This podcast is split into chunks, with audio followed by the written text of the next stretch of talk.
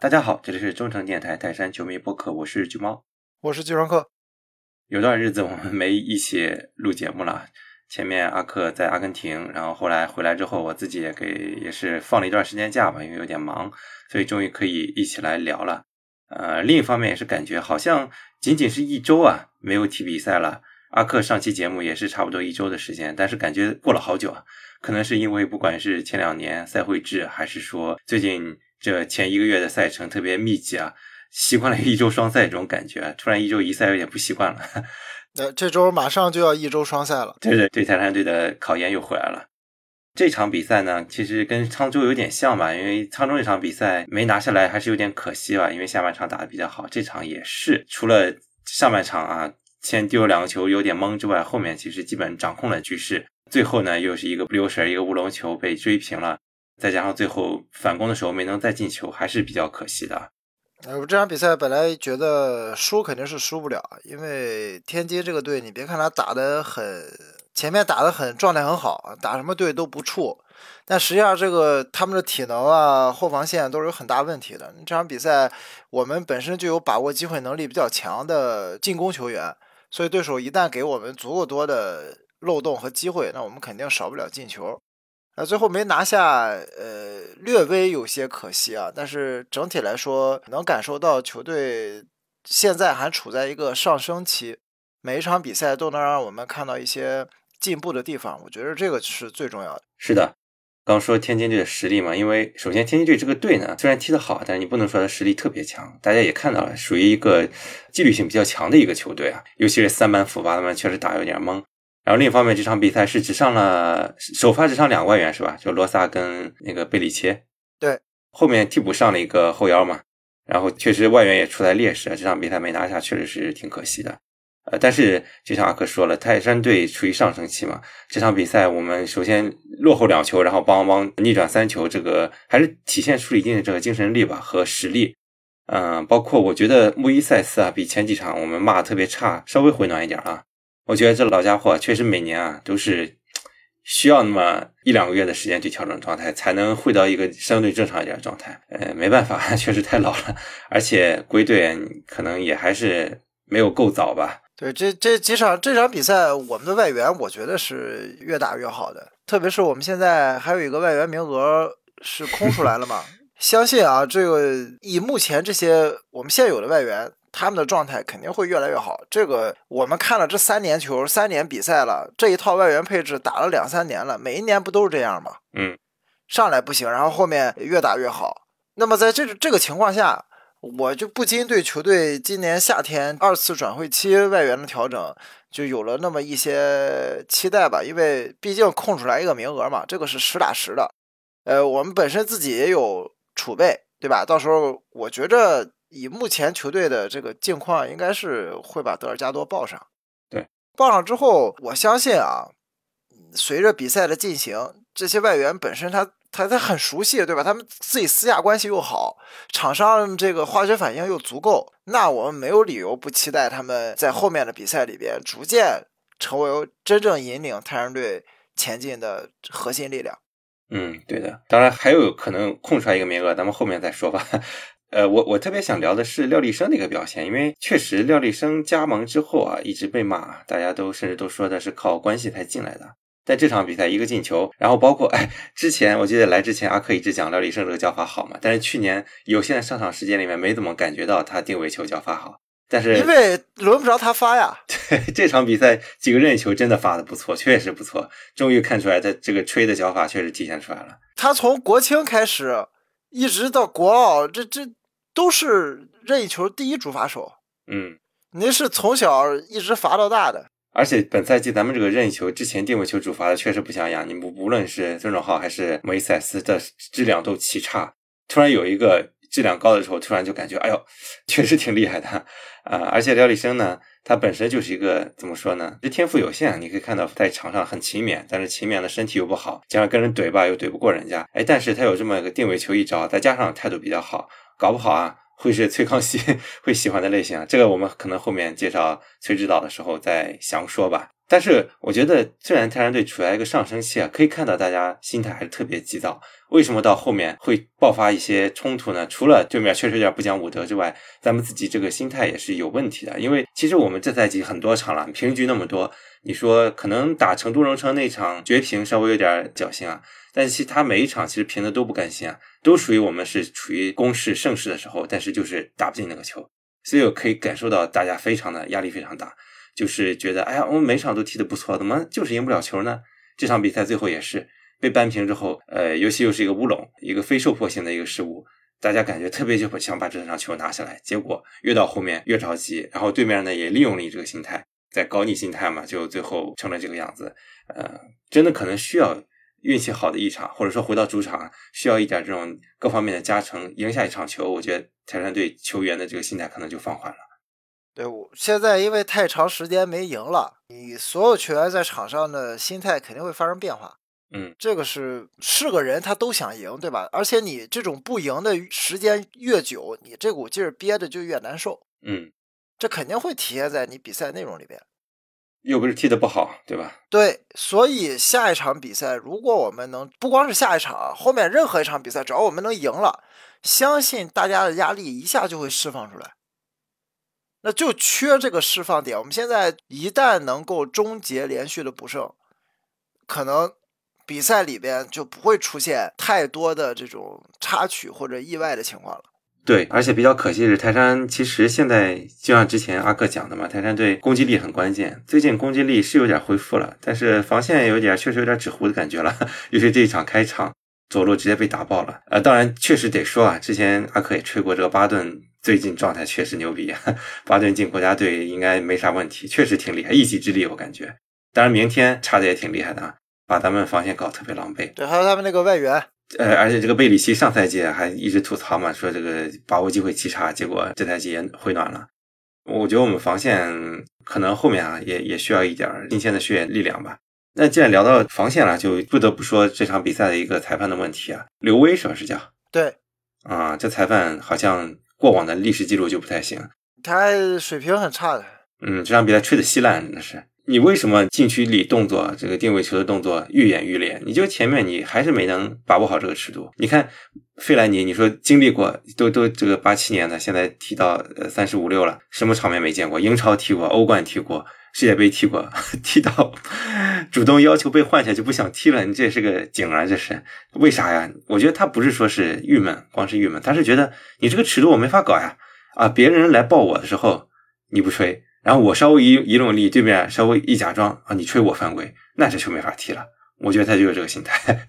呃，这个很正常。这个这场比赛裁判对于身体接触，呃，放的比较宽，很多很多动作，其实按照以前的，你比如说这场比赛，你换个哨比较紧的，比如说你换王迪、换马宁过来吹，估计这场比赛又红黄牌满天飞了。但是你碰到这么一个裁判呢，他不光犯规吹的少，他红黄牌掏的也少。嗯，这两个队两边不光是对面啊，咱也有一些。动作是比较，就是比较大，对吧？但是他这个这个裁判也手下留情，也没给牌儿所以他是个比较松的裁判。那松的裁判肯定会让身体接触会越来越大，越来越大。但是你像国外那些水平高的裁判，他手松一点但他知道什么时候该紧。嗯，他紧一下，比如说有一个动作，咔一下很果断，啪啪两张牌发出去，马上就没有球员敢大动作了。结果我们这位呢是哨松，牌儿也松，那你拿什么来威慑球员呢？嗯，那只会导致大家动作会越来越大，因为你裁判不吹嘛，对吧？那你不吹呢，我肯定要在规则范围之内，或者说在你裁判的纵容之下，我肯定要最大限度的为我自己争取利益啊。尤其是最后贾德松这一下，那这个动作都已经到了一种就对，已经非足球动作了。对，不说报复那一下，前面贝里奇那动作，你说如果贾德松啊，但如果能控制住自己脾气的话，这个你看 VR，这不是铁铁的点球吗？而且，哎呀，当然你这你哪怕看了 VR，你只给贾德松红牌，没有去处理处罚贝里奇，我觉得泰山队球迷啊肯定是气炸了，都上膝盖了都。那个球就说白，你放到其他的联赛里边啊，肯定会看的。一定会看的，因为这个时候他不是主裁判要求看，嗯，一定是视频助理裁判要求看的，因为你主裁判看不了那么清楚，你比如说两，他那个位置正好两个球员正好被前面的球员挡住了，或或者说他那个位置，因为本身这个防守球员比较高大，对吧？嗯，给他挡住了那个手上的动作，这很正常的。但是视频裁判一定看得很清楚，因为他面前摆着六个角度的视频，他不可能看不清楚。所以这个球如果找原因，我觉得最大原因是视频助理裁判的问题。嗯，他没有及时的告知主裁判发生的事情。是啊，而且你最后你你找回来给红牌的时候，也是只给一张红牌啊，没有去做一个公正的判罚。我就等吧，我等，因为我们现现在是二十一号晚上录的嘛，可能很快小德松的罚单就到了，估计节目出来的时候就已经出来了。我估计啊，无偿起步至少，那我就想看看贝里奇那边有没有处罚。你别跟我说贝里西什么处罚都没有，那这个泰山队这赛季吃的亏多多了。这个亏再吃的话，我觉得应该会有处罚的，不会这么觉得。我我是觉得不会这么觉得，因为你到这个时候了，如果还做不到一碗水端平的话，好像啊，这这个上一个做不到的人现在在哪儿，对吧？这个你这个名签下去之后，你要想一想，你未来是想继续在这个位置上坐下去。还是说呢，去找你的前任，对吧？再作伴去啊！你肯定要充分仔细的考虑考虑。嗯，当然，贾德松这一下几场五场起步吧，甚至可能多的话七八场，我觉得也有可能吧。出去之后，我觉得搞不好这场也许是他最后一场了，因为马上就到夏天了，夏天泰山队就又有机会引援了。嗯，老贾虽然第一个赛季是个副将啊。半个赛季就给大家带来了双冠王，然后也进了关键球。但是你包括上个赛季到这个赛季，这个出勤率实在是太低了。那你再遇上这摊事儿，你让俱乐部怎么办？对，其实我我我倒是感觉贾德松在健康的情况下，这一场比赛踢的还可以。呃，就除了那个失误嘛，那个失误确实自己打到支撑腿上进去的，是有点不应该。但是你不得不说，他如果健康的情况下，他的一个正面防守啊，各方面。还是要比我们的国产组合要强一点的，那肯定是强，肯定是强。对，这是最可惜的。但是他问题是你大家都知道他正常踢球是好的，但是他就是经常不能正常踢。就说白了，你愿不愿意赌嘛，对吧？对，你愿不愿意赌他伤停结束之后后半个赛季他能不能出勤百分之八十以上？第二，呃，后半程这十五场球他能不能上十二场以上？如果他后面这半程的十五场球能上十二场以上，我觉得就是赚的。对我也是对这个没信心，因为这赛季已经伤过一次，缺了三四场吧。哎，刚出来又出这个事儿，所以只能说运气不好吧，可能有点八字不合吧，可能。嗯，反正我我个人啊，我是希望俱乐部能考虑一下，赶紧续上，因为其实这赛季泰山队在外援状态上吃亏也挺大的，后面要抢分嘛，毕竟还是要抢分的，所以如果有雄心的话，可能会考虑调整吧。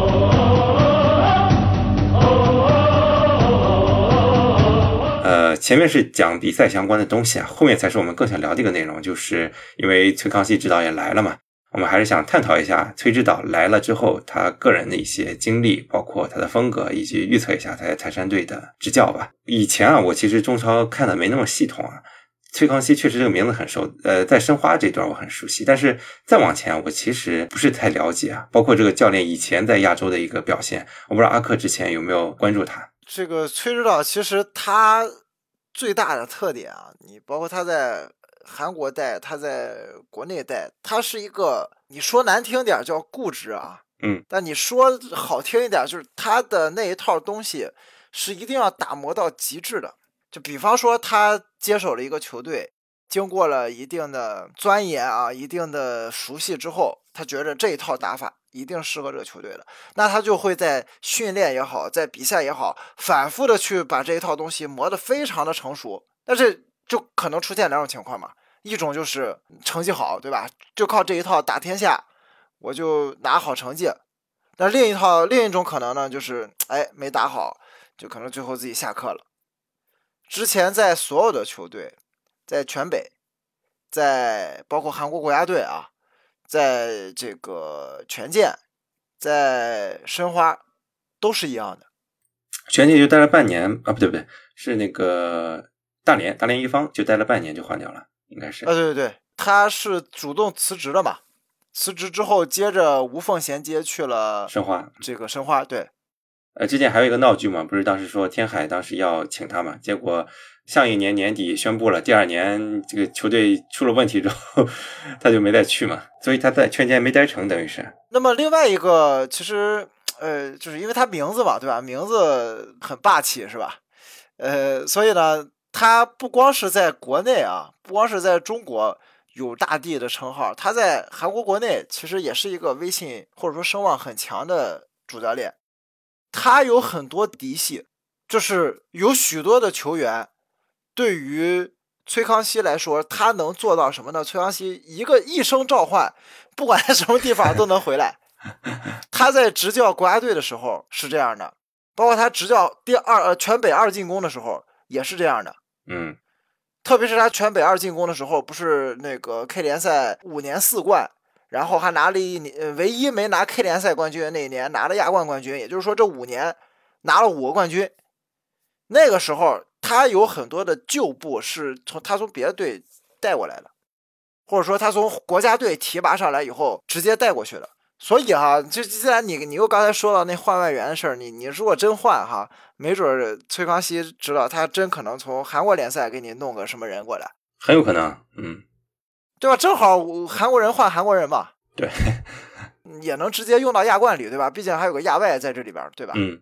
所以，我对于崔康熙的评价来说，哈，我觉得就是两点。第一点呢，他会把看准的战术一直用下去。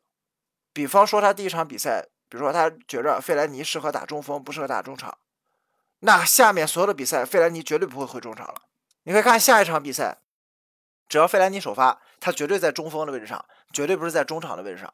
那第二个呢，就是他的人脉是真的挺广的。说白，他人脉真的挺广，不光是在韩国，在他在中国也有很多所谓的嫡系。不过这些嫡系大概现在都是转教练了啊。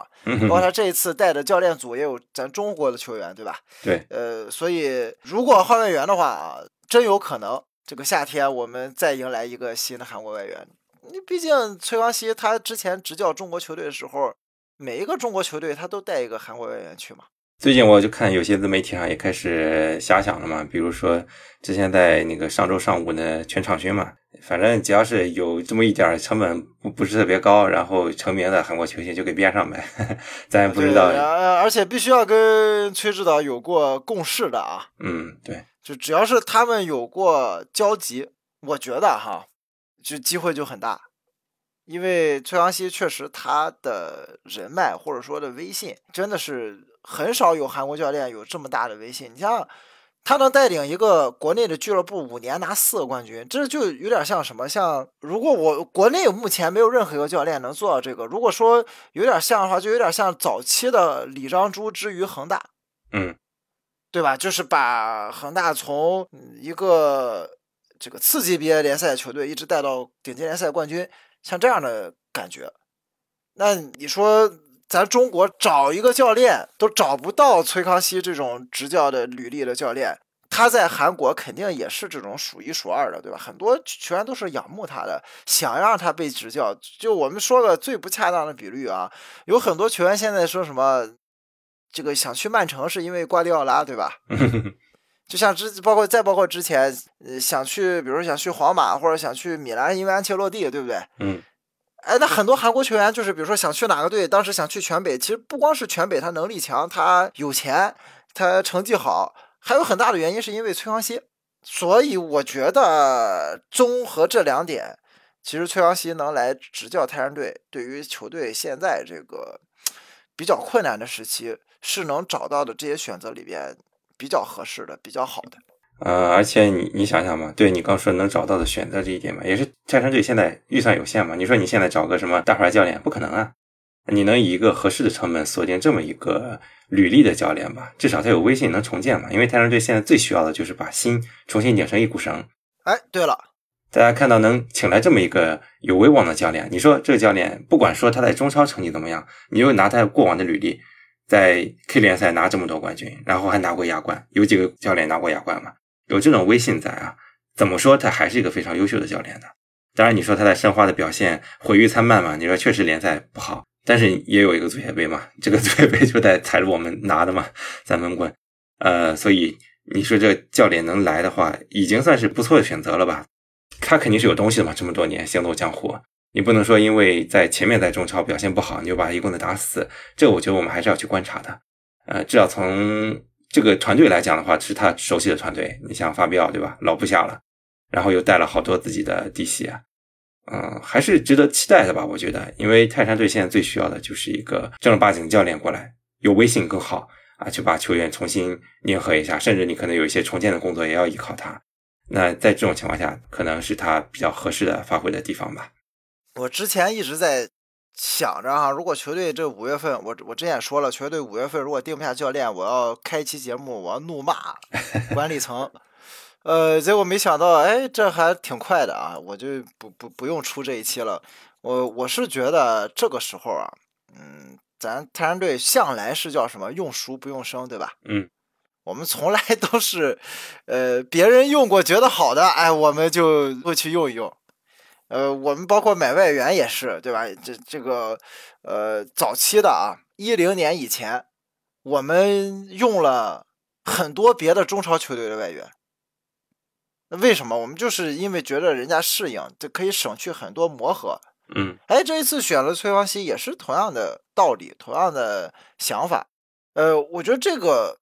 最重要的是哈，你看我们找到了一个有足够威望，然后呢镇得住更衣室，对吧？拿出来又有个交代，这个交代不光是对于我们球迷的交代，对于整个球队的交代，也是对上面的交代，对资方的交代，对吧？嗯，我我找过来的这个教练是一个有着出色履履历的，呃，带过队、带过成功的一个富有经验的、执教过中超的老帅。能镇得住场子，哎，我觉得是一个这些所有的外界的要求，似乎这一个人就全都满足了。你好像你现在再去挑太阳队这个选帅，选到崔康熙，好像挑不出什么毛病来。嗯，我觉得这个就是最好的。那我觉得我就可以收回之前对吧？对 管理层的这种不满啊，或者说是抱怨。我倒是觉得这一次选帅。我可以给球队的管理层打上一个比较高的评价，挽回了一点颜面吧。啊，对，亡羊补牢还是可以的啊，还是不算太晚，对吧？毕竟才打了这三分之一的联赛，对不对？是，而且很多人会表达担心嘛，一方面是因为中超之前的履历，另一方面会担心他打法。有些人说他打法是比较需要体能的。但是啊，我觉得，包括崔指导自己也说嘛，说刚上来不，这个东西肯定是循序渐进的。我觉得这么老教练，你不可能说，因为我要求是高体能，我上来就练把人练垮，那人家也不是傻子，对吧？跟他自己也采访的时候也说了，说这个量肯定是循序渐进的，考虑球队的这个比赛任务各方面去来综合评定的。而且最重要的是可以看到信心，他说了嘛，说泰山队实力，我们肯定是要奔着前三去的，未来还是要争冠的，这让我们。感觉这赛季本来对大家心态已经放很低了，这个样子说，哎呀，保级算了。哎，突然又觉得你在看积分榜嘛？你说这个赛季嘛，就是一个非常平均赛季。你看，普遍每个队平局都很多啊，每每轮比赛你一拉开，平局占一大半，全是 全是什么一比一、零比零、二比二、三比三都有。二比二、三比三，所有的平局我们都见过了。对啊，所以你说最后你说来个几连胜啊，十连胜、几连胜，或者你不用说几连胜啊，就是多拿几场胜利，你可能排名一下就上去了。所以就看老帅能不能把球队整体给理顺了，就是把摸清楚泰山队适合什么样的一个打法吧。而且最重要的一方面是，泰山队现在全是客场，现在就打了一个主场，啊，其其实是不正常的。因为主客场开通了之后，嗯，尤其是大家赛会制打这么多年，可以看出来主场优势是很大的。所以后面我们主场多了之后啊，可能成绩也会有一些加成。对你像昨天这种情况，你换到我们主场可能发生吗？不可能啊。是。它发生了以后，你觉得他们能走出走出体育场吗？走不出啊，肯定要考虑一下这些事儿的。裁判也是人，对不对？嗯嗯，他也是会受到外界这个压力和影响的。所以客场就是就是就是难打，我们也能感受到。这你看人家有主场的，现在成绩好的都是打主场打的多的。对啊，除了上港，对吧？是人家确实实力强，对吧？有钱。